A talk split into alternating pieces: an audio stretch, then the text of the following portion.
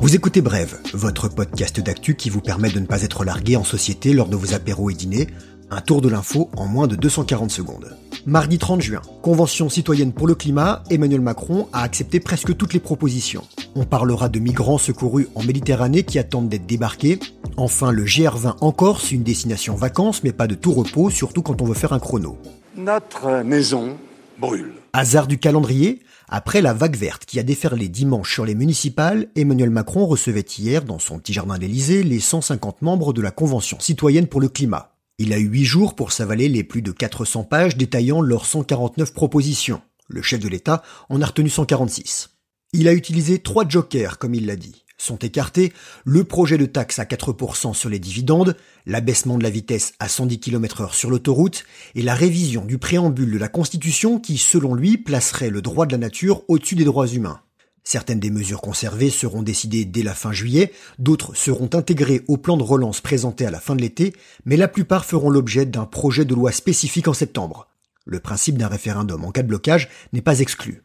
La mission des membres de la Convention n'est pas terminée, ils seront étroitement associés aux élus dans le travail de reprise des désormais 146 propositions.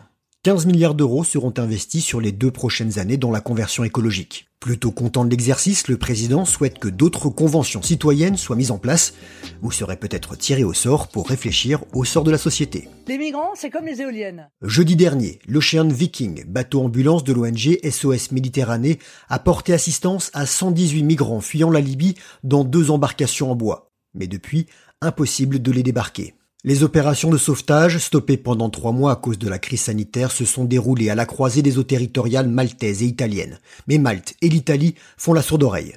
Le navire fait des ronds dans l'eau. Pour Laurence Bondard, porte-parole de SOS Méditerranée, c'est inacceptable et illégal au regard du droit maritime international qui est clair. Toute personne sauvée en mer doit pouvoir être débarquée le plus rapidement possible dans un lieu sûr. L'Italie a tout de même accepté la demande d'évacuation médicale d'un migrant qui avait été placé à l'isolement pour une fièvre. L'accostage de bateaux de migrants reste soumis à des règles très strictes, épidémie de coronavirus oblige.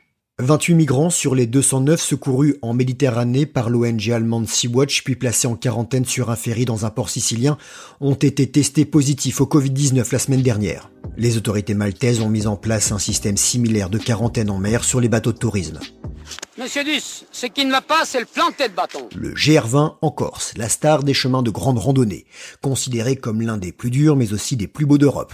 Quelques 180 km et 14 000 mètres de dénivelé positif entre Calanzana au nord et Conca au sud de l'île de Beauté. Si vous voulez vous y attaquer cet été, vous devrez poser deux semaines de congé. Il y a officiellement 16 étapes, comptez 6 à 8 heures de marche par jour. J'ai bien dit marche parce que certains le font en courant. Le record 31 heures et 6 minutes, détenu par l'ultra-trailer François Daen. Un chrono que Xavier Thévenard compte faire tomber. Ce n'est pas un coureur du dimanche, le jurassien de 32 ans, un palmarès aussi long que les courses en montagne auxquelles il participe. Il a notamment remporté trois fois l'UTMB, Ultra Trail du Mont Blanc. Je vous laisse vous renseigner sur internet, rien que de lire la fiche Wikipédia, vous serez fatigué. Si vous voulez l'encourager, et si la météo le permet, rendez-vous au départ lundi prochain à 4 heures du matin. Il sera entouré d'une dizaine de coureurs locaux qui pourront lui ouvrir le chemin. Oui, c'est autorisé dans les tentatives de record. L'itinéraire est technique avec beaucoup de cailloux et pour l'orientation, mieux vaut être bien réveillé. Il aura également une équipe pour ses ravitaillements. Le record féminin est détenu par Émilie Lecomte en 41 h 22 minutes. Mesdames, mesdemoiselles, si vous pensez faire mieux, moi je veux bien porter la tente, mais faudra m'attendre. Voilà, c'était bref, merci de votre fidélité. On se retrouve demain, même podcast, même heure. Suivez-nous sur les réseaux sociaux, parlez-en autour de vous, car l'info, ça se partage.